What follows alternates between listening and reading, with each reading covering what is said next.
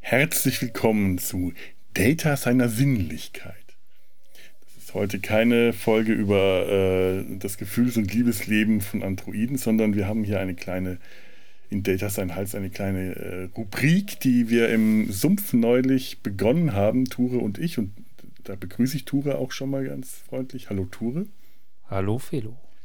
Guten Tag. Guten Tag. Wir hatten neulich im Sumpf ähm, ein, eine Rubrik der Sinnlichkeit, im Sumpf nennen wir das, äh, im Sumpf der Sinnlichkeit angefangen, in der wir äh, unseren Zuhörern ein sinnliches Erlebnis ähm, zuteil werden lassen, indem wir uns in, äh, in Anlehnung an den großen Hermes Fettberg, der in seiner Nette Light Show äh, eine Flasche Eierlikör dicht an seinem Wangenmikrofon geöffnet hat, um so seinen Zuschauers den, äh, das sinnliche Erlebnis des akustischen, des Geräusches einer frisch geöffneten oder einer frisch geöffnet werdenden Flasche Eierlikörs zu präsentieren.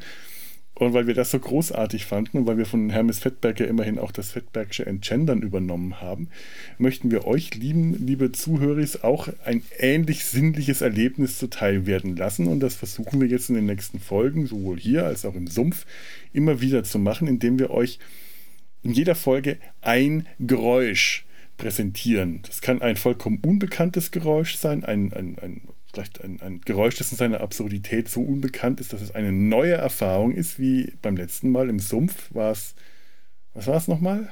Ein ich kaufe eine Fliege mit Elefanten auf dem Rücken? Ich weiß nicht mehr genau. Ja, sowas in der Art. Ja, Und einer ja. vergammelten Pizzaschachtel. Ja. Was bei dir so in der Wohnung rumfliegt. Also die Pizzaschachtel ja. könnte bei mir, bei mir auch fliegen. Die Elefanten werden schwieriger.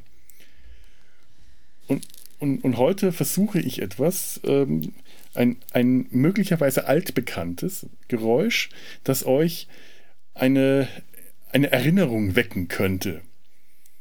Ähm, und daher euch auch ein, ein sinnliches Aha- und Wiedererkennungserlebnis sein. Und ich, ich ähm, auch in an, Anlehnung an den, den, die Eierliköröffnung ist es ein Öffnen. Und ich spiele euch das jetzt mal vor. Und äh, wie auch Hermes Fettberg sage ich, wir übertragen live von meiner Wange. Auch wenn es nicht stimmt.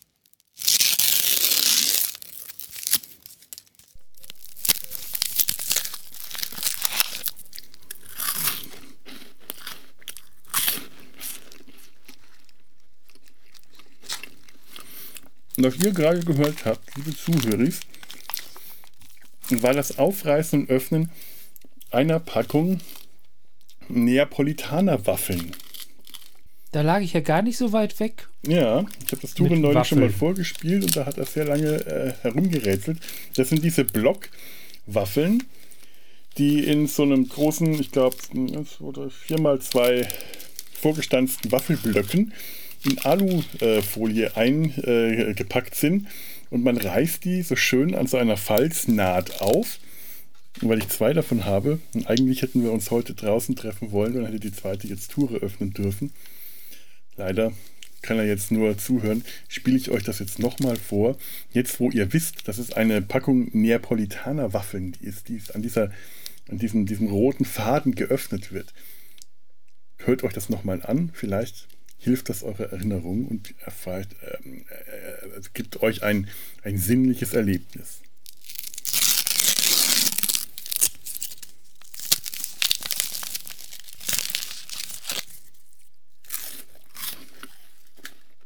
Na? Mmh, das ist so geil. Die schmecken auch so geil. Ist das sinnlich? Also für mich schon. Mmh. So, das war für heute Data seine Sinnlichkeit. Wir hoffen, es hat euch genauso viel Spaß gemacht wie mir. Ich weiß nicht, ob es Ture Spaß gemacht hat. Ich hatte keine Waffel. Ja, ich weiß, leider. Das reicht als Antwort. Aber du kannst gleich von dem Geräusch was gehabt haben. Nein? Hm, na gut. Nein, das war einfach nicht gehaltenes Versprechen. Es tut mir sehr leid. Beim nächsten Mal öffne ich irgendwas anderes. Ähm, so, wenn ich jetzt noch ein bisschen Waffeln mampfe, äh, spiele ich das eigentliche Intro vor und dann kommen wir zur heutigen Folge, zu dem, was wir eigentlich tatsächlich heute vorhaben.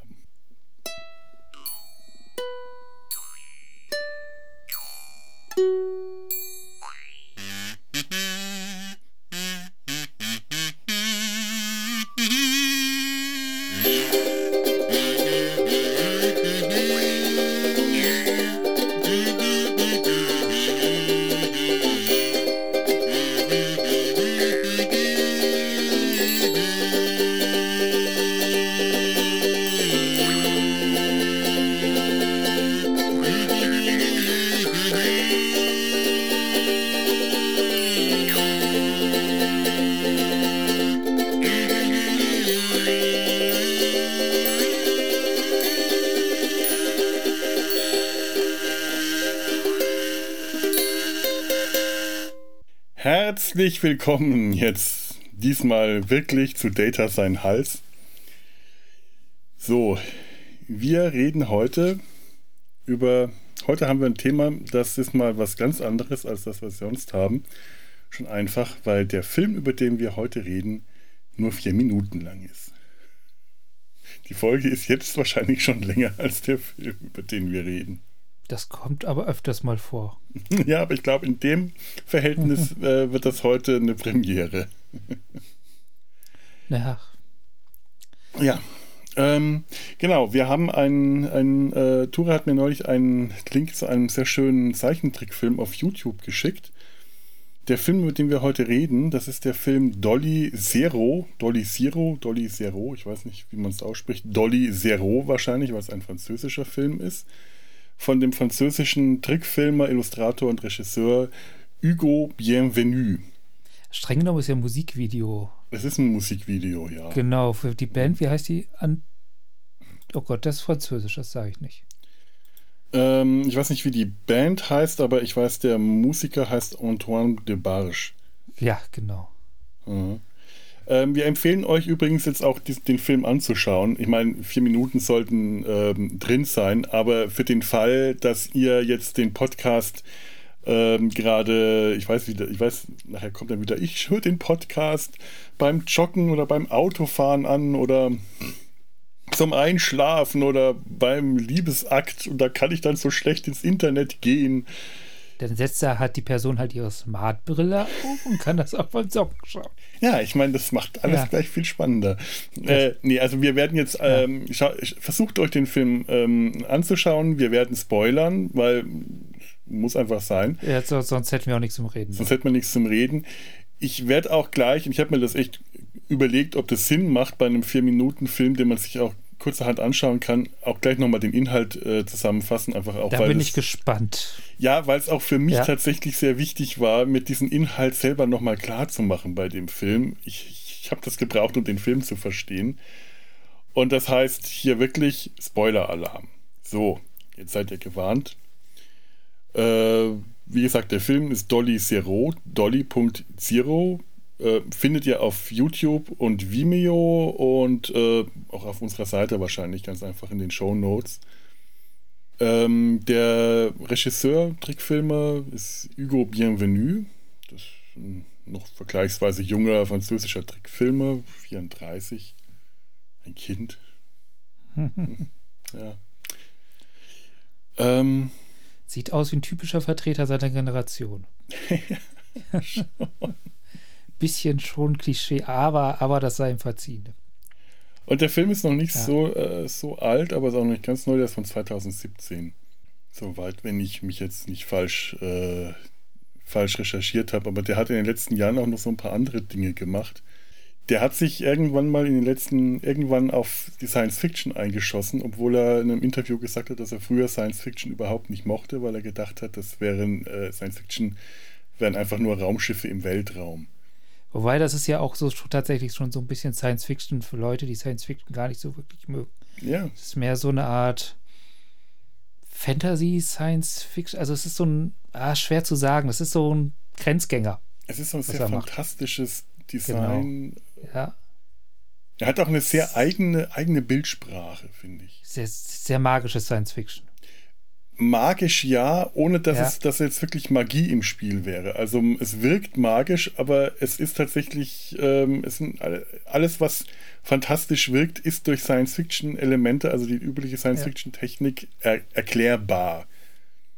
Aber, aber es wird nicht erklärt. Wird nicht, das, wird nicht erklärt. Ich glaube, da, da, glaub, da kommt die Stimmung auch so ein bisschen her. Es wird so. Es ist schwer zu sagen. Oh, komm, geht mit einem Wort Möbius. Ja. Ja. Weiß nicht, ob das jetzt so dem Ganzen so gerecht wird. Ja.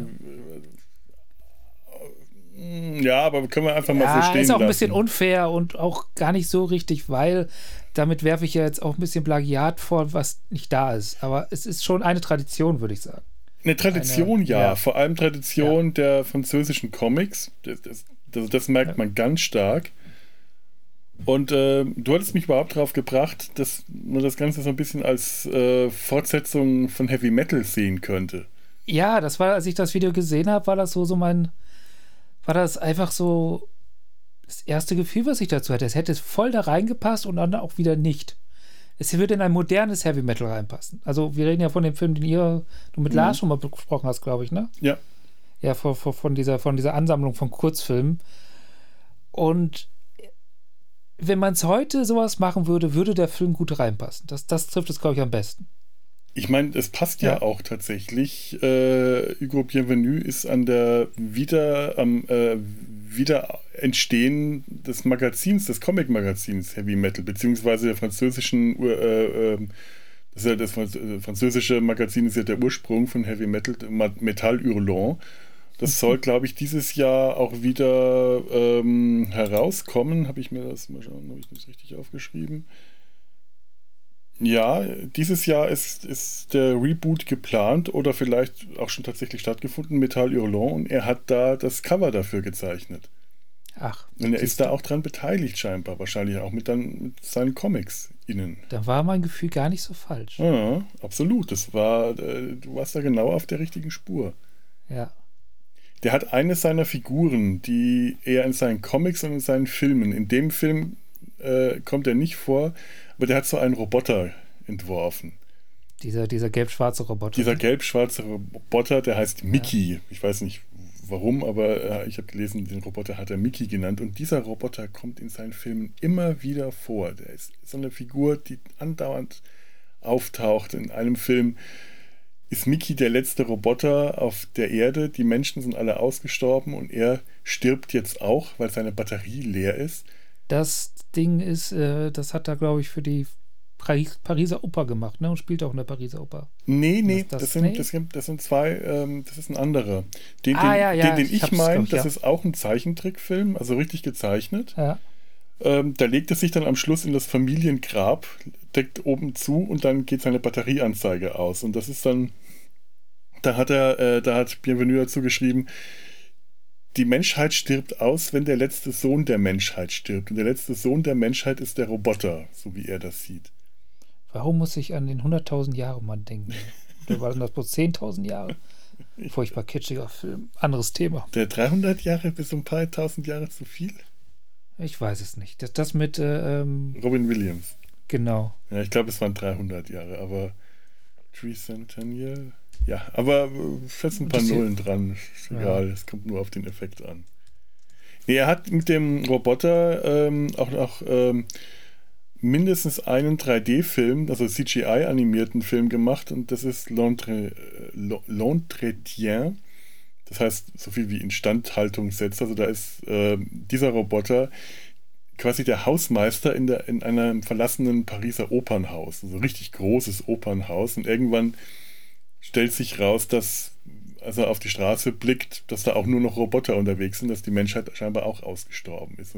Ja, das fand ich ganz nett. Also, so wie ich den mhm. Film verstanden habe, stehen die Roboter halt morgens auf, sorgen dafür, dass alles am Laufen ist, für die Menschen, die nicht mehr da sind. Mhm.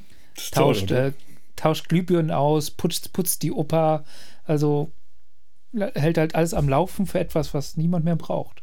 Aber schaut sich dann zum Schluss dann alte Aufnahmen aus der Oper an. Ja, ja. Er setzt sich dann in den großen Saal und projiziert auf die Bühne eine Tänzerin. Ja. Das ist wunderschön. Das ist echt ganz toll. Wir verlinken diese Filme wenn, äh, auch bei uns in den Show Notes. Schaut ihr euch an. Das sind alles äh, kurze Stücke, die sind einfach, einfach ein Traum. Das ist, das ist ganz toll. Also ich habe jetzt gerade durch die, die Filme zum ersten Mal seit ich bestimmt zehn Jahren wieder, hätte ich jetzt wieder Bock, nach Annecy auf das große Trickfilmfestival zu fahren. Da hatte ich jahrelang keine Lust mehr drauf. Und jetzt hätte ich Bock, jetzt geht's halt nicht. Ja, nächstes Jahr. Nee, wahrscheinlich auch nicht, weil nee. es, hat schon, es gab schon Gründe, warum ich da nicht mehr hingefahren bin. Äh, die haben, hatten nichts mit Corona zu tun. Das ist auch schon zehn Jahre her, dass ich. Also ist das also mehr gerade so mehr ein Einfall, Anfall von äh, Nostalgie. Nostalgie, Und, wo dann im nächsten Moment kommt, so von wegen, ach, deswegen bin ich da nicht hingefahren. Nostalgie trifft Pandemie. Das ist so dieser Moment, wo jetzt hätte ich, wie neulich am Vatertag, wo ich dachte, ach, rummännern mit dem Bollerwagen habe ich zwar noch nie gemacht, aber irgendwie dieses Jahr finde ich die Vorstellung irgendwie viel besser als die Jahre zuvor. Weil, weil du dich nicht dagegen entscheiden kannst. Ja. aber, aber dann kannst du einfach nach Stuttgart zu einem Animationsfilmfestival fahren, das ist viel näher und dann kommst du schnell, schneller wieder weg, wenn es nervt. Ja, ich habe mich ja. immer für Annecy entschieden, weil ich meine, ähm, das ist. Ähm, früher waren die Festivals äh, äh, im Zweijahrestakt und man konnte im einen Jahr nach Annecy fahren und im nächsten Jahr nach Stuttgart. Größenmäßig sind die ziemlich vergleichbar. Das sind somit die größten Trickfilmfestivals äh, weltweit und einfach wirklich ganz großartige Veranstaltungen, wirklich riesig. Dagegen ist sowas wie die FedCon ein, ein äh, Kindergartenfest. Ganz ja, ich war in Stuttgart mal vor fünf, sechs Jahren, habe ich da gearbeitet. Mhm. Als äh, alles Mögliche Macher. Rumläufer und kleine Aufträgeerfüller, Karten verteilen, 3D-Brillen ausgeben, mhm. 3D-Brillen wieder einsammeln. Das Geile daran war, dass man freien Eintritt hatte an den Tagen, wo man frei hat. Das ist, das ist was wert. Ja, das, das war fair. Und das, das war, wie viele Kinos waren das, glaube ich? Vier Kinos? Aber alles sehr nah. In Stuttgart scheinen, mhm. glaube ich, alle Kinos in der Innenstadt zu liegen. Das kann sein. Ich, ich war nur ja. einmal bislang in Stuttgart. Auch, das war auch auf dem Festival und das ist jetzt lange, lange her. Ich habe mich danach einfach deshalb immer für Annecy entschieden, ja. weil das halt so als Urlaubsort sehr viel geiler ist. Annecy, Frankreich in den französischen Alpen am See und all das ja, und die Altstadt. Und wenn man nicht im Kino ist, dann ist man, äh, bummelt man durch die Altstadt, sitzt da im Café oder ist irgendwo am See auf irgendeinem Picknick eingeladen oder geht Tretboot fahren oder weiß nicht was. Das ist so eine Woche, wo du, wo halt auch äh, die ganze Trickfilmwelt dahin kommt. Also allein die Partys, auf die man dann versucht, sich zu schmuggeln, sich reinzuschmuggeln oder eingeladen zu werden, äh, nicht nur die offiziellen Partys des, der, der, des Festivals selber, Eröffnung, so ein Closing Ceremony und so, sondern auch die ganzen anderen Festivals, die alle in der Woche da hinkommen Repräsentanten hinschicken und sich dann äh, da zeigen, um zu sagen, guck mal, wir sind auch hier und wir schmeißen am Donnerstag um 14 Uhr in dem Hotel oder in der Ecke vom Park oder Freitag Mittag um 12 ist immer zum Beispiel immer das große Dreamworks Picknick. Das ist immer ganz großartig, wenn man zum Beispiel noch ähm, so eine Woche kann teuer werden, wenn man weiß, dass man sich äh, so mittags über die Picknicks hinweg den Wanst vollschlagen kann und das Dreamworks Picknick ist eines der, der üppigsten.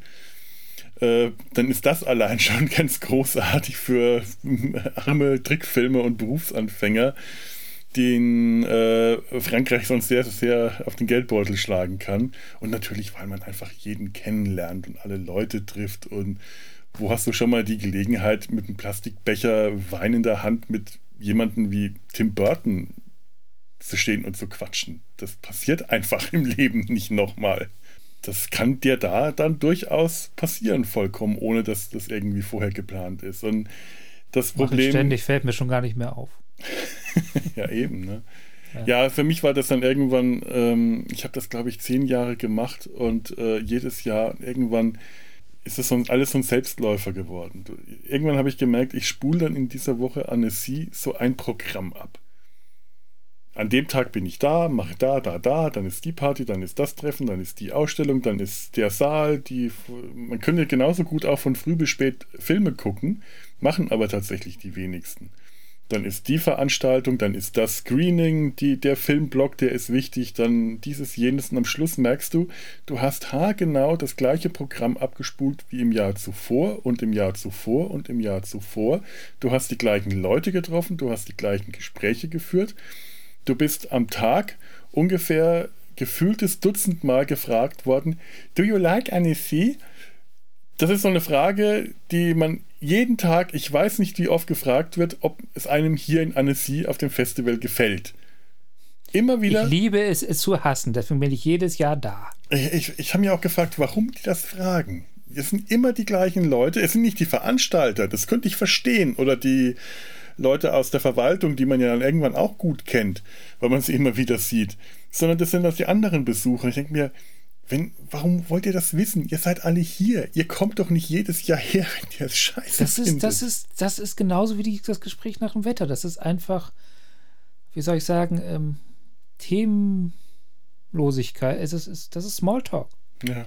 Man sucht etwas, wo man auf jeden Fall weiß, dass man drüber reden kann, weil es alle betrifft. Und das ist in dem Fall, dass man auf diesem blöden Festival abhängt. Ja, aber irgendwann verliert das so echt so seinen Reiz und dann ähm, äh, ich, ich, mich hat es irgendwann wirklich vertrieben von dem Festival, dieser, dieser, dieses Trottgefühl. Ich hätte mittlerweile schon mal wieder große Lust hinzufahren, aber äh, vielleicht tatsächlich Stuttgart, aber das sind dann die gleichen Leute. Das, das, ist, das sind haargenau die gleichen Leute, die dann die man in Annecy trifft, die man in Stuttgart trifft. Jetzt war ich zehn Jahre nicht mehr da. Würde ich jetzt nach Annecy fahren, würde ich immer noch haargenau die gleichen Leute treffen. Nur zehn Jahre später. Und es wären trotzdem wieder haargenau die gleichen Gespräche aber, aber, und haargenau aber, der gleiche Ablauf. Das, aber es müsste doch inzwischen eine Generation nachgewachsen sein, die da hinkommt. Ja, aber dazu müsste auch die ältere Generation ausgestorben sein. Das passiert zwar, aber es ist irgendwie traurig, wenn man dann manche Leute nicht mehr sieht und dann weiß, oh. Das ist natürlich, das ist natürlich ein schwerer, schweres Problem. Einerseits die Gefahr, dass man dieselben Leute wieder sieht und dann die mhm. Gefahr, dass man die Leute aus den falschen Gründen dann doch nicht wieder sieht. Ja, es ist ja, ja, auch nicht so, dass es schlimm ist, die Leute wiederzusehen. Man fährt ja hin, um die Leute wiederzutreffen. Es war ja auch wirklich ein Grund, um dann viele Leute, die ich wirklich nur in Annecy getroffen habe, die habe ich dann einmal im Jahr getroffen. Es gab sogar Leute, die ich hier eigentlich in Köln hätte treffen können, die ich in Annecy getroffen habe. Es gab Jahre, wo ich dann Leute, die hier in, in, in Köln zum Teil im selben Viertel wohnen, die ich aber nur in Annecy getroffen habe. Und äh, der, der Irrsinn dieses, diesen, dieses ganzen Ablaufes, der wird einem irgendwann bewusst. Das ist so eine Welt für sich. Mein Englisch ist in dieser Zeit auch katastrophal schlecht geworden. Weil, weil du nur schlechtes Englisch gesprochen hast weil das ein internationales Festival ja, ist. Da spricht niemand Französisch, obwohl dieses Festival in seiner Internationalität unglaublich französisch ist. Jeder Film, der französisch ist, jeder Text, der französisch ist, jeder Dokumentation, alles, ganz egal was, wird nicht auf Englisch übersetzt. Kein französischer Film wird untertitelt. Warum auch? Er ist ja schon auf Französisch. Nur andere sprachige Filme werden untertitelt und zwar nur auf Französisch. Ja, Französisch war immerhin vor 200 Jahren mal Weltsprache. ja, genau. Da hat sich äh, Frankreich auch noch nicht von äh, verabschiedet von dem Gedanken. Und trotzdem sprichst du in, diesem, in dieser ganzen Woche nie mit irgendwem Französisch. Also mein, mein, ich habe am Anfang gedacht, so, jetzt muss ich mal mein Schulfranzösisch rauskramen nicht mal im Supermarkt bist du darauf angewiesen, Französisch zu sprechen, weil das eine solche Touristenstadt ist, dass sie sogar im Supermarkt ihre, ihre drei Brocken Englisch sprechen, um dich abzukassieren. Oder, mein Gott, du siehst ja, welche Zahl auf der Kasse steht. Ähm, und aber das ein Englisch ist, das aus ähm, unglaublich vielen Nationen auf der ganzen Welt zusammengetragen wird und jeder spricht, äh, alle sprechen Englisch auf ihre gleiche, äh, sehr einzigartige, schlechte Art und Weise, hast du irgendwann ein Kauderwelsch-Englisch, das sich aus Ungarisch-Englisch, Japanisch-Englisch, mhm. Italienisch-Englisch, Deutsch-Englisch zusammensetzt. Eigentlich schon wieder, wieder eine eigene Sprache dann, ne? Annecy-Englisch ja. ist tatsächlich eine ganz eigene Sprache für sich. Das hat lange gebraucht, bis der Schaden, den äh, dieses Festival sprachemäßig bei mir angerichtet hat, bis ich den wieder ausbügeln konnte. Es macht Spaß, wenn man da äh, bislang noch nie war und äh, Lust hat und das mal wieder stattfindet. ob man auf Zeichentrick, also nicht, äh Quatsch, Zeichentrick, man auf Trickfilm, auf Animationsfilm, das ist ja nicht ein Zeichentrickfestival, das gibt ja in jeder, jeder Art von Animation, ob das CGI ist oder Zeichentrick oder Puppentrick oder Legetrick, alles. Äh, Kurzfilme, Langfilme, das ganze Programm, Musikvideos, Kinderserien, alles. Es ist, äh, und dazu endlos viele Programme für alte Filme, du hast immer lauter Special-Programme, du hast Ausstellungen. Es ist wirklich geil und es ist nicht so, so teuer. Ich weiß gar nicht, wie viel es jetzt kostet, aber das letzte Mal, als ich da war, war das äh, bezahlbar. Man, ist es eher, das, was es teuer macht, ist eher eine Unterkunft in Annecy zu finden. Campingplatz ähm, geht immer, ist allerdings nicht sehr bequem, weil der Campingplatz oben auf dem Berg ist. Ähm, und das ist wirklich auf dem Berg. Und da latschst du dann nachts hoch, wenn du gerade von irgendeiner Party kommst, betrunken bist und äh, wenn du Pech hast, regnet es, weil es ist äh, Anfang Juni, Juno, jetzt so, ähm, ja, so fast um die Zeit jetzt. Und französische Alpen, das ist ein direkt am See. Das ist ein Klima, das um diese Jahreszeit sehr unangenehm sein kann. Es ist auf jeden Fall feucht. Es ist entweder heiß und feucht oder kalt und feucht. Aber es ist feucht. Und wenn du Pech hast, regnet es eine Woche lang. Dann kannst du dich immer noch ins Kino setzen und das machen, wofür du eigentlich hergekommen bist, Filme gucken, aber wenn du dann nachts auf dem Campingplatz musst, das ist dann richtig scheiße. Das habe ich einmal gemacht und danach haben wir angefangen, uns äh, in, in Gruppen jeweils eine Woche ein Apartment zu mieten. Das ist dann bezahlbar und auch äh, erträglich. Ja, so, ach, schwelg ich in Erinnerung. Ach. schwelg, schwelg. Was man in Annecy auch immer wieder schön sieht, und da kommen wir jetzt mal wieder zu unserem Filmemacher zurück, was immer schön ist, vor jedem Filmblock ähm, hat die Trickfilmschule Gobelin aus Paris einen Trailer laufen.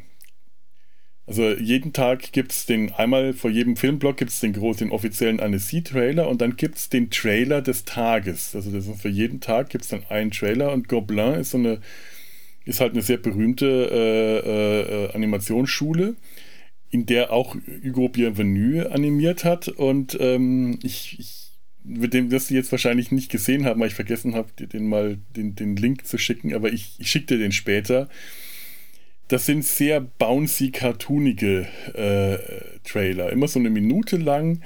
Sehr cartoonig, sehr wuppelig, sehr bouncy, sehr schwarzer Humor, sehr wuppelig düster. Und es ist komplett anderer Stil als das, was Hugo Bienvenu hier in seinem Film macht. Zum Beispiel hat er 2009 an einem Film mitgearbeitet, der nennt einen Trailer, der nennt sich Jelly Sunday und geht darum, dass eine sehr fettleibige Familie im Garten sitzt und wie die Schweine fressen und die pummelige Tochter ist noch im Haus, möchte äh, eigentlich nur Wackelpudding haben und dann erscheint aus dem Nichts ein großer, riesiger Wackelpudding, der mit ihr tanzt und mit ihr durch die Gegend schwebt und sie schwebt dann in dem Wackelpudding und fliegt und wackelt und wuppelt und tanzt und hüpft und am Schluss landet sie auf dem Tisch und die Familie frisst sie auf. Das Blut spritzt und das gespritzte Blut, das bildet dann die Worte Annecy 2009. Ich weiß nicht warum, aber ich finde, das klingt unglaublich französisch. Es ist unglaublich französisch. Und wir haben uns, wir, wir, also egal, auch wenn man jetzt so eine Woche lang, äh, ich, ich kannte Leute, die dann eine Woche in Annecy nicht in eine einzige Filmvorführung gegangen sind, weil die einfach das Festival erlebt haben und dann irgendwie am Freitag, äh, am letzten Tag, dann doch mal reingegangen sind. Egal was, aber einmal am Tag muss man in ein, eine Vorführung gegangen sein, um diese Trailer gesehen zu haben und um Papierflieger zu werfen. Das ist auch total wichtig. Die Papierflieger in Annecy sind ein, ein äh, Kult für sich. Das Verhalten kennen wir ja auch von der FedCon. Ja, ja. Ehrlich kenne ich das von jeder Form von, also auch bei Musikfestivals und so. Ich bin da ja tatsächlich, ich komme da hin, um äh, weswegen das auch stattfindet. Da bin ich relativ ähm, strikt. Ich meine, ich bin trotzdem betrunken am Ende des Tages, aber ich will Panels sehen. Und auf Fe Musikfestivals will ich Bands sehen. Mhm. Und da sind dann halt auch immer ganz wahnsinnig viele Leute, die halt am Ende des Tages keine einzige Band gesehen haben und kein Panel. Das habe ich auch schon. Also ich war noch ja. nie so richtig auf einem Musikfestival, zumindest nicht mit Camping, sondern immer so Eintagesfestivals. Aber das kenne ich auch. Leute, die dann den ganzen Tag einfach vor ihrem Zelt äh, abhängen und deswegen dahin fahren und da ihren Spaß haben. So, ja, kann ich gut, gut verstehen. Ja, Papierflieger. Großartige Momente, wenn man es schafft, aus dem oberen Teil des Saales einen Papierflieger zu werfen und es erst bis auf die Bühne schafft. Dann bekommt man Applaus. Oh. Saalapplaus. Und wenn man, und möglicherweise Standing Ovations. Das sind, das sind die großen ruhmreichen Momente. Nicht, wenn man einen Preis gewinnt, das kann jeder machen. Aber einen Flieger auf die Bühne zu werfen, dann hat man es geschafft. Wunderbar. In den, in den, in den, äh, diesen, da, da gibt es immer ähm, der, an der Presse- und Infostelle in Annecy, ich komme da nicht mehr weg von dem Festival heute. Müssen, ja, du klebst fest im März. Da, das, da liegen dann immer Flyer aus für dieses und jenes, für irgendeine Veranstaltung, Ausstellung, für irgendeinen billigen Mittagstisch irgendwo in der Nähe. Und die Cleveren unter diesen äh, Werbeträgern lassen auf die Rückseite der Flyer, lassen die in DIN A4 drucken und auf die Rückseite der Flyer äh, drucken sie Falzanleitungen für Papierflieger dann werden die auf jeden Fall mitgenommen. Dann werden sie halt nur auch wieder weggeworfen, aber ich weiß nicht, ob das heute noch so ist, weil man, man denkt ja auch an, an, an Umwelt und äh, Papiermüll, aber ja. als ich zuletzt war, waren die Papierflieger noch eine ganz große Sache in Annecy. So, kommen wir mal jetzt über Annecy und über Bienvenue zu Dolly Zero. Ähm, und ich würde mal sagen, jetzt kommt der, äh, jetzt setzt die Spoilerwarnung ein. Ich lese nämlich jetzt mal den Inhalt vor. Versuche mal dir zu erzählen, was wir da für einen Film gesehen haben. Inhalt. Ein futuristisches Gefährt fährt eine malerisch-mediterrane Küstenstraße entlang. Im Inneren sitzen ein Paar, ein blonder Mann und eine schwarzhaarige Frau. Dem äh, Informationsmaterial der Pressestelle nach Silvio und Dolly, wenn man das im Film nicht erfährt. Sie sind an ihrem Ziel angekommen. Der Wagen wendet, fährt davon, das Paar tritt durch ein Tor. Das Innere einer luxuriösen Villa. Das Paar entnimmt aus einem detaillierten Plan Anweisungen. Sie treffen Vorbereitungen. Er lädt eine Handfeuerwaffe, singt dabei, wie es die Anweisung verlangt. Sie schenkt sich einen Trink ein, setzt sich aufs Sofa, erwartet ihn. Er tritt an sie heran, Sie ist gelassen, ruhig, tröstend. Er weint, er will nicht, er ringt mit einem inneren Widerstand. Er richtet die Waffe auf ihr Gesicht. Außen, das Paar entdeckt auf dem Grundstück unter sich die Villa. Innen, sie ist tot. Blut läuft über ihr Gesicht, Tränen über seines.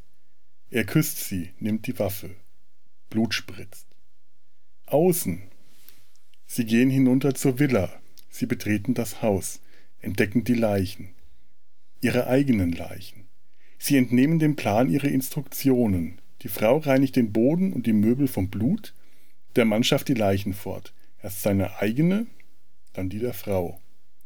Draußen auf der Terrasse sind Reihen von schwarzen Quadern aufgestellt, wie Schränke, Sarkophage, paarweise, Spinde, in denen er die toten Körper verstaut.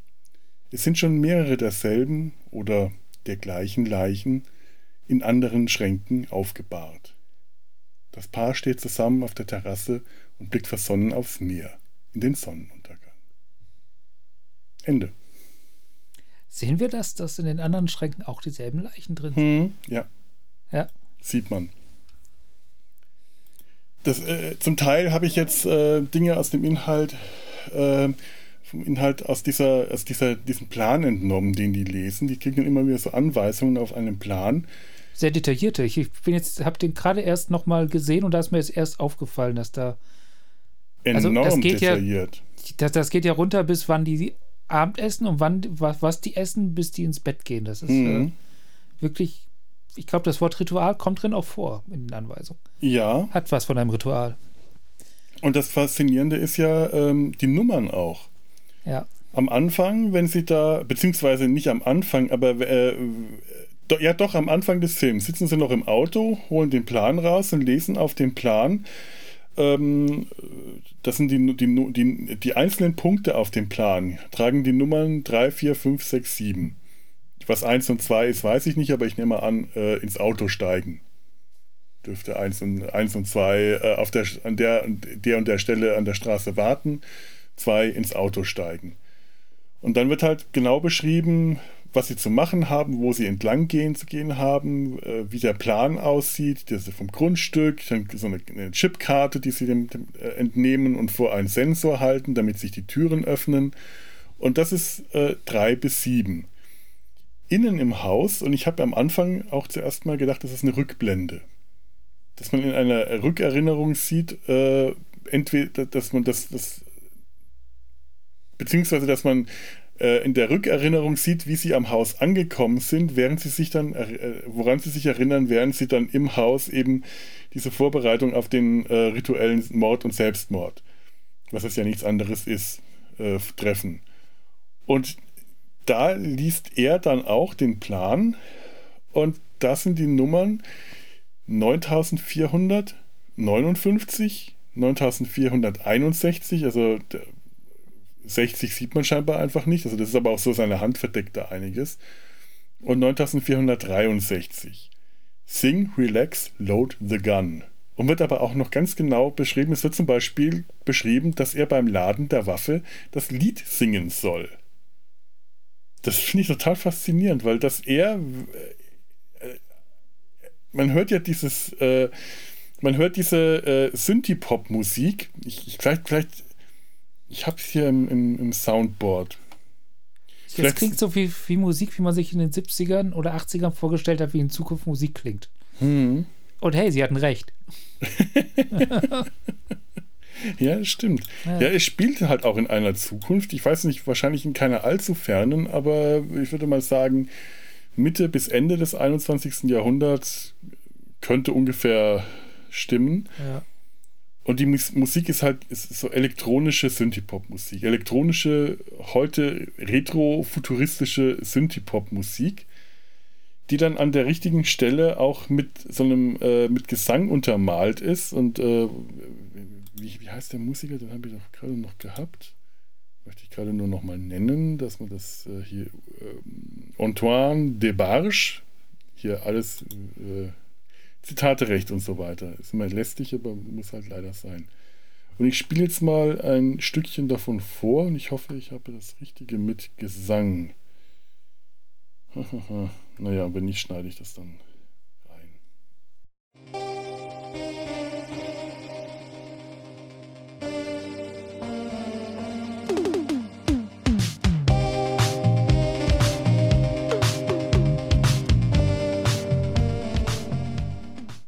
Und das ist die Stelle, wo er am Tisch sitzt und diese Waffe lädt. Und das wirkt so ein bisschen wie so eine futuristische Druckluftpistole. Das ist ganz seltsam. Er baut sie zusammen, nimmt sie aus einem Kästchen. Sie schauen sich jetzt beide an, was in dem Kästchen drin ist. Und während er dann die Waffe zusammenbaut, schenkt sie sich dann diesen Drink ein und setzt sich dann entspannt auf das Sofa und wartet auf ihn. Und sie wirkt eigentlich wirklich entspannt dabei. Und während er diese Waffe zusammenbaut, singt er auch dieses Lied dabei. Also, ich glaube, der Text ist ja auch in den Anweisungen zum Teil noch zu lesen gewesen. Ne? Ja, ja. ja. Der, gehört, der ist auch in den Anweisungen drin. Und das hat so was total Surreales in dem Moment. Der, der Text macht auch keinen Sinn. Ich habe es mal. Äh, toi, toi ma doli baster, toi qui attends ton heure, mais rien ne vin et tout soutien. Äh, also übersetzt heißt das, du meine Dolly Buster. Kein Witz, wirklich. Du, die ihre Zeit abwartet, aber es kommt nichts und alles geht raus.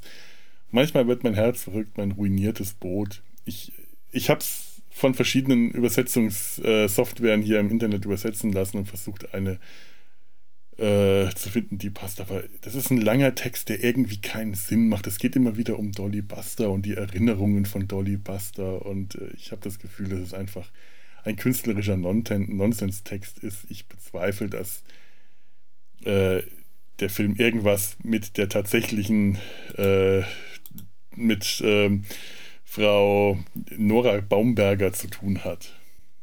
Also kann man, kann, kann man ignorieren, ne? Ja. Denke ich mal.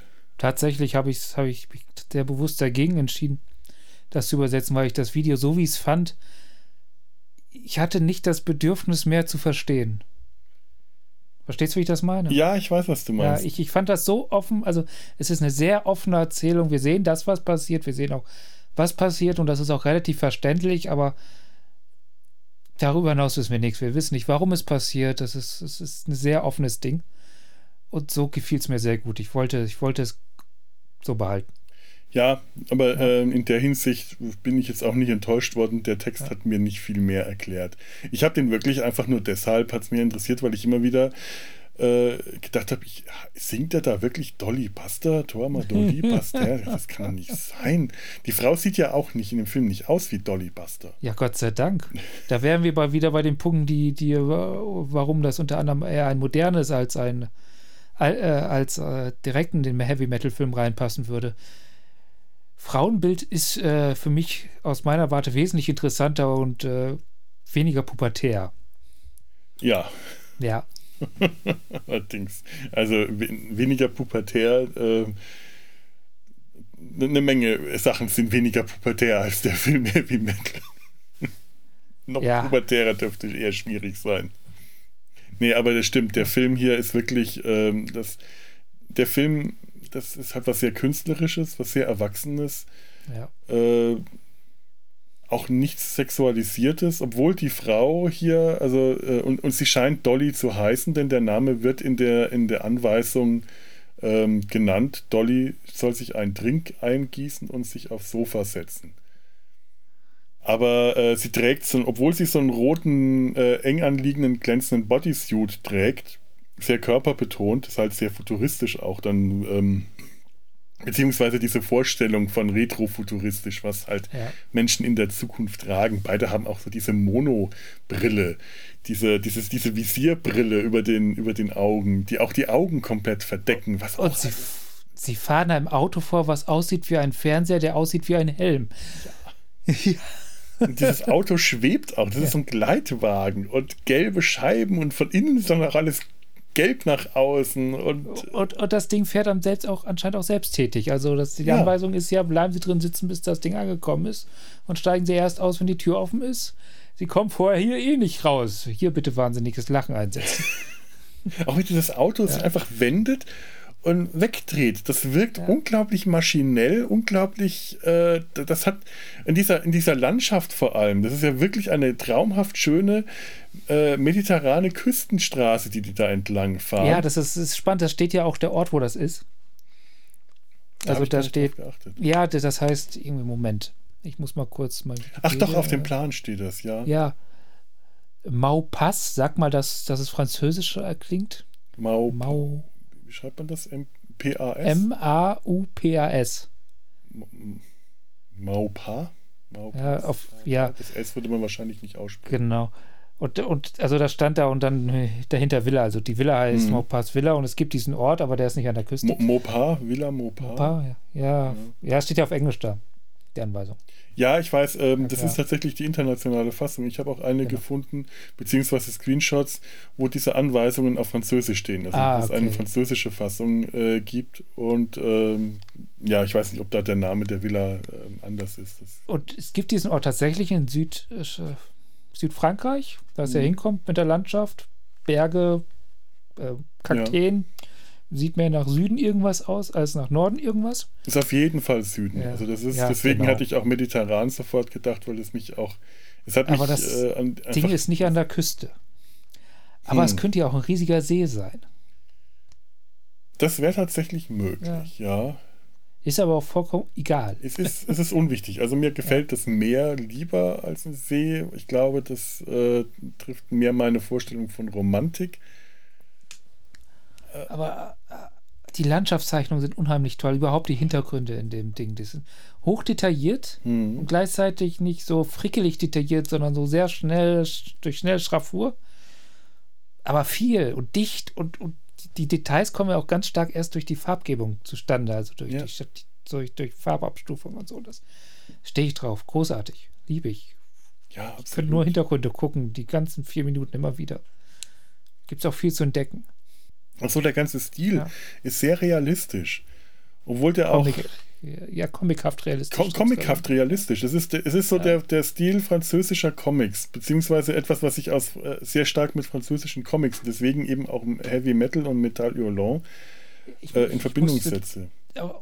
belgische Comics sind mir da auch in den Kopf, also franco-belgische. Ja, das, das äh, ja, war, also was, was die Hintergründe ich, angeht. War das, was ich gemeint habe, franco-belgische Comics, ja, das stimmt. Ja auch die Figuren, äh, realistische Proportionen. Deswegen habe ich vorhin ja. gesagt, bei Gobelin, dieser cartoonige Bouncy-Trailer äh, für Annecy ist auch komplett etwas ganz anderes als das, was er hier gemacht hat. Das ist ja nichts Cartooniges, nichts Bouncy. Das ist alles, es wirkt alles sehr real und realistisch. Äh, bis hin zu, man sieht ganz häufig die Hände, Hände irgendwas machen zu den Fingernägeln, die äh, eher, eher lang sind. Und ich habe sogar schon darauf geachtet, wenn man die, die Finger, die Hände der Person am Anfang sieht und dann später im Haus, ob die längere Fingernägel haben, weil auf solche Details kann man dann unter Umständen auch achten, mhm. bei jemand, der so detailliert arbeitet. Bei mir ist der Gedanke gekommen, wie lange, wie viel Zeit verbringen die jetzt in der Villa, bis der Plan ihnen sagt, dass sie sich umbringen müssen, weil dann die nächsten das, kommen. Ja, der Teil, den wir lesen können, gibt darüber auch keine Auskunft, weil der geht bis zum selben Abend, bis sie ins Bett gehen quasi. Hm. Aber sie haben noch dieselben Klamotten an. Aber vielleicht haben sie die fürs, ist es, ja, ich weiß. Die tragen, ähm, ja, also äh, sie, ja. ähm, äh, roter Bodysuit, die ähm, Turnschuhe, diese Sonnenbrille, lange schwarzes Haar. Er ist blond, hat so mittellange Haare, eigentlich ansonsten, außer auch dieser, auch so eine Monobrille, so eine futuristische, hat er sonst nichts Futuristisches an, so einen hellroten Pulli und blaue Jeans.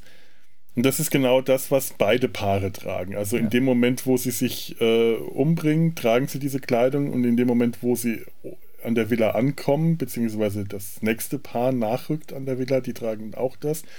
Und die ganzen Leichen, die in diesen Schränken, diesen Sarkophagen aufgebahrt werden, mit so einem ganz tollen Halterungsmechanismus über Kugeln und Drähte, ja, wenn die so ja, hochgezogen, ja. das kann man gar nicht beschreiben, das sieht einfach äh, toll aus. Und auch die haben alle diese Klamotten an, also die sind alle komplett identisch.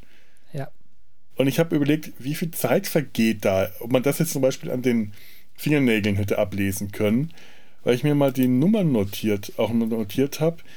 Wenn Sie das Haus betreten, also vom äh, Ankommen oben äh, war auf dem Plan die Nummern 3 bis 7. Und dann schauen Sie auf den, äh, äh, wieder auf den Plan, während Sie das Haus betreten. Und äh, dann die Leichen entfernen und das Blut säubern müssen und die Leichen in, die, in diese Schränke packen müssen. Da steht alles detailliert auf dem Plan. Und da steht dann auch darin, bitte die Integrität der Vorgänger nicht stören, die sind da aufgebahrt und halten, sind haltbar gemacht für die Ewigkeit. Denkst du auch, wie viele gibt es da schon und wie viele kommen da vielleicht noch? Ich musste da auch an Moon denken, an den Sam Rockwell-Film. Mhm. Und das hat die Nummern 25 bis 32. Den wir uns auch in Data sein Hals besprochen haben. Genau, genau. Ja, ja, Selbstwerbung. Und das heißt, nur von dem Moment, wo sie oben durch das Tor treten, bis zu dem Moment, wo sie unten an der Villa sind, ist ein riesen, eine ganze Palette an Anweisungen, nämlich von 8 bis 24 vergangen. Und deswegen glaube ich auch, dass man es nicht an Details erkennen kann, wie lange Zeit vergangen ist, weil wenn das alles wirklich so detailliert ist, wird, wird auch detailliert geregelt sein, dass sie ganz genauso aussehen, wie sie gekommen sind. Unter Umständen, man, ja. Ja, also ja. dann werden sie, dann sagen wir mal, dass dann Punkt 65 irgendwann tatsächlich ist, jetzt macht ihr eine Woche Urlaub, habt die Woche eures Lebens und dann werdet, richtet ihr euch am Ende rituell hin. Aber ab da ist es hm. dann wieder extrem detailliert, damit dieser Kreislauf komplett ist. Ich weiß nicht, das kann Kreislauf ich mir so wird. schwer vorstellen, dass die irgendwann mal frei bekommen für eine Woche, wo sie komplett frei sind, weil ich habe das Gefühl, deren ganze Existenz ist durchgeplant. Die ja. sind ja keine eigenen Personen, das sind ja alles Klone, das sind ja alles Kopien der Kopien der Kopien wieder. Bleiben wir mal bei, bei dem Ritualding. Es mhm. kann nämlich doch, es kann schon sein, in dem Sinne, dass, dass sie zwar Teil dieses extrem krassen, eingespannten Ding sind, aber ein extrem durchgeplante, getaktetes Ritual kann auch Freiheit enthalten. Also, dass, dass du schwer zu. Ja, ich weiß, was du meinst. Ja, was, was, was, was, aber die ist halt dann auch einfach komplett eingeplant. Also dann von wann bis dann kannst du halt machen, was du willst, hm. aber nur dann. Und zwar auch nur in einem bestimmten Rahmen. Ja, gut. Das kann ja. natürlich sein. Es ist schwer einzuschätzen. Also wenn man, also ich habe jetzt mal mir mal den, den, äh, den, den Spaß erlaubt, das mal äh, auszurechnen, was so diese Anweisungsdichte, die man sieht, wenn man das hochrechnet, ist es äh, Minimum ein Tag, Maximum drei Tage. Diese ja. 9463 oder vielleicht sind es dann, bis man, bis er, bis, er, bis er beide erschossen hat, 9470, wer weiß, oder 65, aber es wären dann maximal drei Tage, die sie in dieser Villa verbringen, eben vorausgesetzt, dass sie das nicht, wie du das vermutest, sondern dass jeder Schritt, den sie machen, vorgeplant ist und dass auch diese Anweisungen in der gleichen Dichte folgen, was allerdings auch bedeuten würde, dass sie nicht schlafen in der Zeit, sondern auch das, äh, also ich, ich neige, äh, es macht keinen Sinn, was ich da ausgerechnet habe, aber äh, ich, ich neige jetzt dazu, dass, zu glauben, dass die eher wenig Zeit als viel Zeit da verbringen. Ja. Ja, ähm, ja. Wie voll müsste es dann irgendwann da sein mit, mit Schränken mit Leuten drin? Hm. Man sieht leider nicht wirklich, wie ja. viele Schränke schon dastehen. Also man sieht, dass da einige Reihen, aber das sind äh, vor denen höchstens ein halbes Dutzend ähm, weiterer Paare äh, Vorläuferpaare da gewesen. Äh, wer weiß, äh, ich habe leider in der Totalen, als sie die Villa am Anfang sehen, nicht darauf geachtet, ob man die Schränke sieht. Es wäre interessant, ob es irgendwo einen riesen Schrankfriedhof gibt. Ja. Weil vor allem ist es ja für die Ewigkeit, sagst du. Ja. Ja, also muss es da. Das Problem ist bei der ganzen Spekulation, die wir machen, dass wir den Zweck nicht kennen. Mhm. Dass wir nicht wissen, warum das geschieht. Wenn wir das wüssten, könnten wir darüber hinaus, aber, weil zum Beispiel kann ich mir auch vorstellen, dass sie sich quasi da zehn Jahre oder so erkaufen, indem sie als die einzigen beiden Menschen auf der Welt vollkommen frei sind. Mit diesem Ritual. Hm. Aber halt für diese zehn Jahre bloß. Ja, aber wieso, wieso sind das ja. dann Klone ihrer Vorgänger? Gibt es vielleicht ja. nur noch Klone auf der Erde, auf der Welt? Ja, genau das ist es. Wenn wir den Zweck wissen dieses Rituals, dann. Oder äh, werden sie operiert? Müssen sie ja. sich eine Operation unterziehen, um irgendeinem Plan zu folgen, nach genau als Ebenbild dieser Personen? Äh, es wäre interessant, ein, ein, äh, einen Grund zu konstruieren, der das erfordert, dass sie genau diesen nach, äh, genau so auszusehen haben, weil irgendein, was weiß ich, irgendein Computer irgendwann eine Anweisung bekommen hat und dafür sorgt, dass diese Anweisung in alle Ewigkeit weitergeführt wird. Ich habe mir da auch Gedanken über die Brille gemacht, ob sie dasselbe sehen wie wir. Hm. Also, dass diese Brille denen irgendwie sowas, sie gar nicht sehen, dass das dieselben sind, aber das wirft ja nur noch mehr Fragen auf und löst unsere Fragen. Hm. Oder halt andersrum, dass äh, äh wir nur sehen, was sie sehen also ihnen nur vorgegaukelt wird, dass sie dieselben sind jeweils, aber es in Wirklichkeit ganz andere Personen sind. Hm. Aber auch das löst ganz viele Fragen nicht. Nee, nee. Also das, nee. Ist, äh, das ist aber auch das Schöne an dem Film, dass der ja. äh, mehr Fragen aufwirft, als erklärt. Das ist, äh, das ist, das ist auch tatsächlich mal sehr erfrischend. Das können Kurzfilme.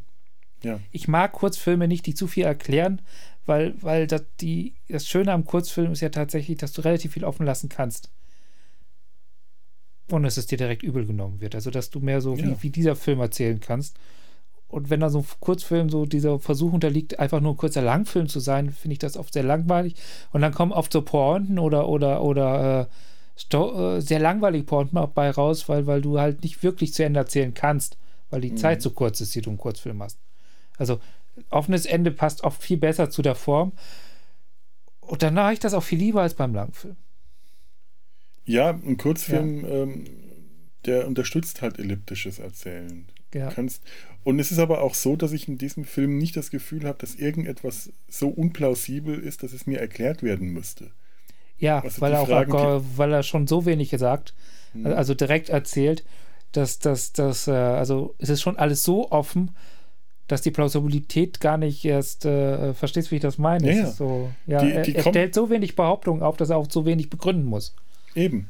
Ja. Du hast aber auch an, an keiner Stelle irgendwie das Gefühl, dass du fragst, hä, wo kommt das Ding jetzt her? Oder wo ist, wieso ist das jetzt so? Sondern du nimmst das alles einfach hin. Natürlich könnte man sich jetzt fragen, wie viele Waffen gibt es in diesem Haus? Es scheint ja in diesem Kästchen, das die aufmachen, eine Waffe zu sein, die ja aus mehreren, aus zwei verschiedenen Elementen zusammensetzen muss oder drei und dann nur zwei Patronen auch. Wie viele von diesen Waffen gibt es dann in diesem Haus jeweils für jedes Paar und wo kommen die her? Aber das, äh, diese Fragen äh, werden dem Film gar nicht kommen, lässt der Film gar nicht aufkommen, weil man, man nicht die Zeit dafür, äh, weil der Film einem nicht die Zeit gibt, darüber nachzudenken und ist aber auch so gut inszeniert, dass er auch in der Kürze der Zeit, weil das eine schlechte Inszenierung würde ja auch bei einem Kurzfilm solche Dinge, äh, wenn sie dann unplausibel wirken, unangenehm aussehen lassen. Und das tut der Film nicht. Also Ja, äh, der ist auch sehr pointiert, pointiertes Erzählen. Also das ist, Mhm. äh, er zeigt dir eigentlich nicht mehr, als was er dir zeigen muss, um das loszuwerden, was er loswerden will, was immer es sein mag. Also das ist so, der lässt sich nicht ablenken. Es geht alles, wir gehen durch die Erzählung sehr straight durch. Es gibt nicht mehr Figuren, als wir brauchen. Es gibt nicht mehr Landschaft, als wir brauchen. Es gibt nicht mehr Objekte, als wir brauchen. Alles hat seinen Zweck. Es ist sehr geradlinig. ja. Ja, und dadurch können wir auch nicht abschweifen. Stimmt. Ja, das ist auch ein bisschen, das macht es auch ein bisschen schwierig, äh, so richtig lang drüber zu reden. Das Müssen wir ja auch nicht. müssen wir auch nicht. Wir warten mal, warten mal, was sagt mein Aufnahmeuhr? Ja, wir sind schon, äh, wir sind schon über Stunde. Ja, ja, das haben wir auf jeden passt Fall das Film geschafft. zehnmal rein. Ja, mehr als zehnmal. Ja, aber ich, ich mag einfach dieses ganze Design hier. Das ist eigentlich so eine Art äh, Design, das, das, das könnte unter Umständen total steif wirken. Äh, und das tut es hier aber nicht. Die Figuren wirken in ihrer, ähm, obwohl sie diese, diese Brillen, die eigentlich Masken sind, tragen, wirken die so leblos, dass gleichzeitig jede Emotion, die sie ausdrücken, so viel stärker rüberkommt. Wenn er das Gesicht verzerrt, wenn er das, die Waffe auf ihren Kopf richtet. Aber das auch macht. Also er kämpft zwar gegen den inneren Widerstand, aber das ist kein, kein Kampf, der irgendwie eine Aussicht darauf hat, dass er den gewinnt, weil Ja. er richtet auf, du siehst ihm nur der Mund verzerrt, er, er weint, eine Träne läuft unter der Brille vor und später läuft dann aus bei ihr unter der Brille das Blut hervor und sieht auch wie eine Träne aus. Das Blut ist schwarz übrigens. Das ist mir aufgefallen. Man sieht kein rotes Blut, man sieht nur schwarzes Blut. Und das wirkt alles so stark. Das hat alles so eine unglaublich intensive Wirkung. Dadurch, dass das, äh, dass, dass die Figuren etwas äh, ja, starr wirken, möchte ich nicht sagen. Sie wirken nicht sehr emotional. Starr würde ich nicht sagen. Ja. Ich glaube, das ist genau. Sie wirken eher. Es berührt sie eigentlich gar nicht. Äh, Es ist auch nicht ganz richtig. Also, das, ich finde schon, dass sie zum Beispiel, wie die Art und Weise, wie sie in die Villa reinkommen, das sieht nach Vorfreude aus. Mhm. Also, sie rennen da rein, so Händchen halten, wie so ein Paar, was gerade ein. Also, es strahlt tatsächlich so eine Urlaubsstimmung aus. Ja, So stärker ist ja dann der Bruch mit, mit, dem, mit dem Mord. Die haben ja, die haben Urlaub Ja. gewonnen. So richtig, oh, Genau. die kommen da oben äh, an, an der Straße, durch das Tor, gehen so ein paar Stufen runter, kommen um eine Biegung und dann sehen sie unter sich dieses, äh, diese Villa, aber schon wie sie um die Biegung kommen, dann hüpfen und springen die schon eher. Dann sind sie locker und gelöst und dann gehen sie runter und erst in dem Moment, wo, sie, wo die Tür aufgeht und sie das sehen, fällt diese Gelöstheit von ihnen ab. Ja. Und es ist nicht, dass die geschockt wirken, sondern die wirken nur ernüchtert. Ein Stück weit müssen sie es ja schon wissen. Das wird ja gesagt, sie müssen Blut wegputzen. Es geht darum, Leichen weg. Das ist alles Mhm. schon in ihrer Anleitung drin. Aber das steht halt auch erst an dem Punkt in der Anleitung, wo es passiert. Also wenn Sie die Anleitung nicht vorgelesen haben, sondern immer nur den Punkt, was Sie direkt als nächstes machen müssen, dann, können, dann wussten Sie das nicht. Ist halt die Frage, ob Sie, äh, ob Sie geschummelt haben und schon mal bis zum Ende geguckt haben. Das wäre ja auch spannend. Äh, blättert man mal bis zum Ende durch, um zu schauen, wie endet das Ganze.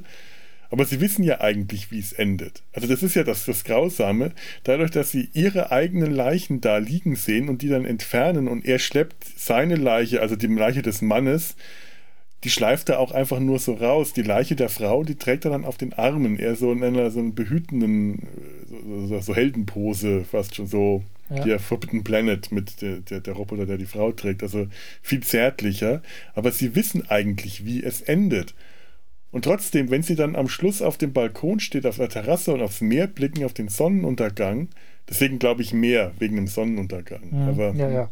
Man sieht die andere Küste auch nicht und es muss schon, schon ja. sehr großer See sein, aber man sieht nicht so. Und es ist, die stehen dann also, so ja. da und du siehst sie nur von hinten und sie legt dann so ihren Kopf auf seine Schulter. Das ist so eine verträumte äh, Haltung, so ein. Äh, die wirken glücklich in dem Moment.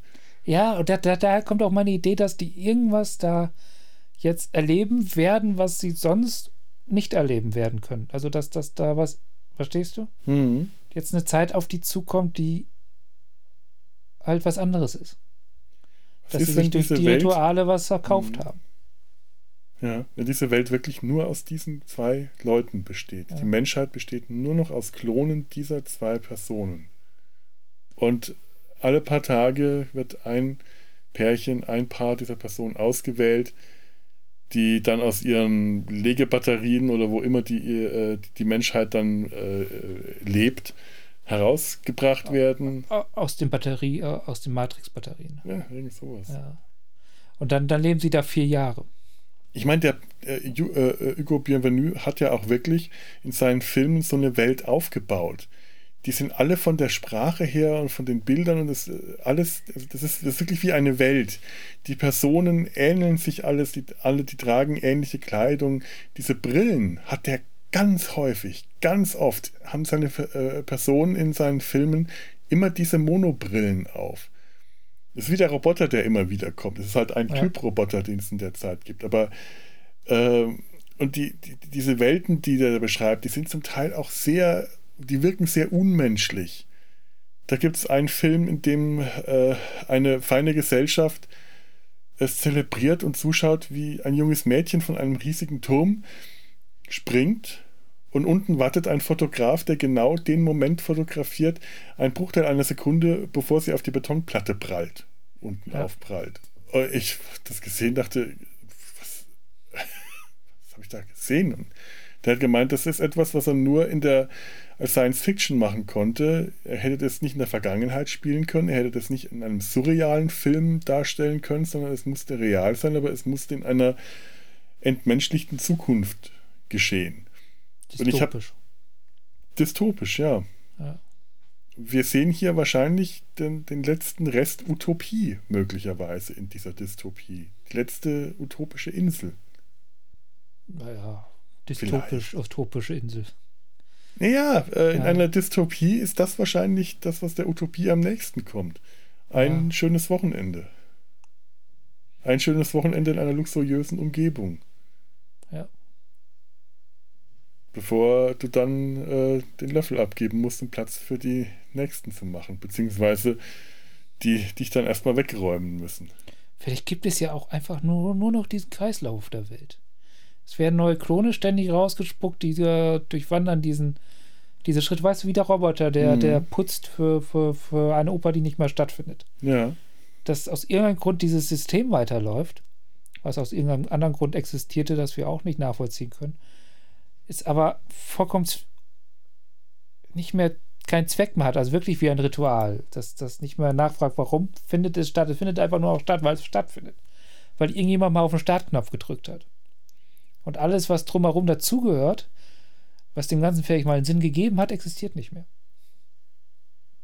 Da gibt es einen Apparat, ja. der schmeißt alle fünf Jahre neue Klone raus, die fahren dann zu der Hütte da und äh, dann passiert das, was wir, was wir gesehen haben. Das kann auch sein, ja. Ja. Das kann ein Apparat sein, der alle fünf Tage neue Klone ausspuckt. Man weiß es nicht, wie, der, wie, ja, wie genau. der Rhythmus ist. Das ist möglich. Faszinierend. Ja, ja. Mensch, auf jeden Fall ähm, toller Film und äh, tolles Thema mit vielen Fragen. Ja. Und es passt auch alles schön zusammen, finde ich. Also die Musik, der Film, das Tempo, es hat alles sowas.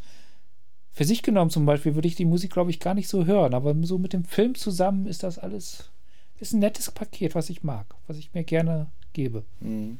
Die Musik ja. hat mich ähm, am Anfang, also die ersten Klänge, die wir auch in dem äh, Ausschnitt gehört haben, sehr an die Herrscher der Zeit erinnert. Das hatte auch einen ganz ähnlichen Synthesizer-Klang.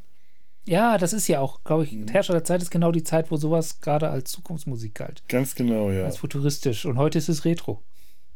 Und das ist jetzt auch nicht ja. so die Musik, die ich sonst hören würde. Wenn es mal ein schönes Stück ist, ja, äh, aber äh, normalerweise nicht. Aber ich kriege von dem Song, den kriege ich nicht mehr aus dem Kopf. Das ist ein sagenhaft schönes Lied.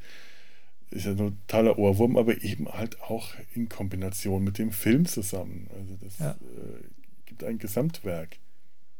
Klingt so toll. Gibt ein Gesamtwerk. Huhu. Ja, ja, das, das stimmt. Ja, das stimmt irgendwie. Ich habe ja noch ein paar, wir haben ja noch ein paar andere Filme von denen gesehen und die haben mir zwar alle so ein bisschen ge gefallen, aber dieses, dieses, dieses insgesamt funktioniert einfach für mich Ding hatte ich dann nicht.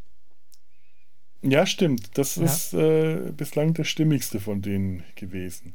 Zum Teil habe ich aber auch das Gefühl, dass das Ausschnitte waren. Ich habe auch einen gesehen, da war ich erstmal nicht sicher, ob das ein Film war. Da stand ein Teaser. Das ist allerdings dann ein Teaser auf einen Comic, den er gezeichnet hat. Ähm, das müsste Präferenzsystem sein. Ähm, das heißt, glaube ich, ähm, Präferenzsystem, Systemvoreinstellung.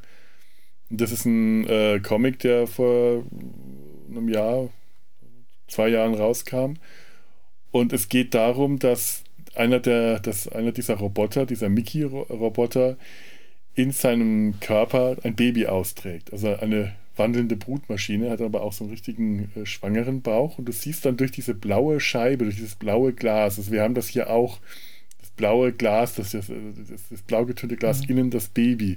Das sieht so fantastisch aus. Der hat, aber auch da äh, war ich nicht so richtig sicher, dass, wie, wie stimmig das ist. Nächstes Jahr soll ein Film von ihm rauskommen, habe ich gesehen, Arco. Und ich glaube, das ist ein Langfilm. Ich habe aber noch nicht so richtig viel rausgefunden. Es geht um einen Jungen aus der fernen Zukunft, der seinen neuen Fluganzug ausprobiert, einen Regenbogenfluganzug, ähm, beim Fliegen eine Panne erleidet und im Jahr 2079 landet und von dort von einem Mädchen äh, gefunden wird, die dann versuchen muss, ihn wieder äh, in die ferne Zukunft zu bringen. Äh, den, äh, der Trailer sieht richtig schön aus. Das sieht richtig, richtig toll aus. Das hat auch so ein bisschen Miyazaki-Anmutungen, also Studio Ghibli. Sagenhaft schön. Und da sieht man dann auch wieder einen der Roboter, der dann ein Baby im Arm trägt. Das Baby hat auch so eine Brille auf. Natürlich. Natürlich. Und da bin ich sehr gespannt, ob wenn der nächstes Jahr rauskommt, wo der zu sehen sein wird. Ich weiß nicht, ob der hier im Kino kommt oder ob dann vielleicht doch mal nach Annecy muss, um den zu sehen.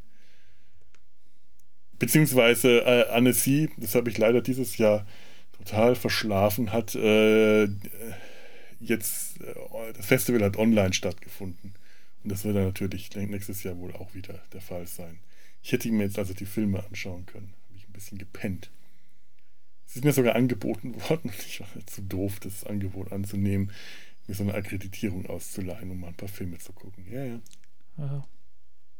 Aber vielleicht nächstes Jahr für Arco. Jo. Jo. Hast du noch was? Nö, ich glaube, warte mal, ich gucke mal in meine Notizen noch mal rein.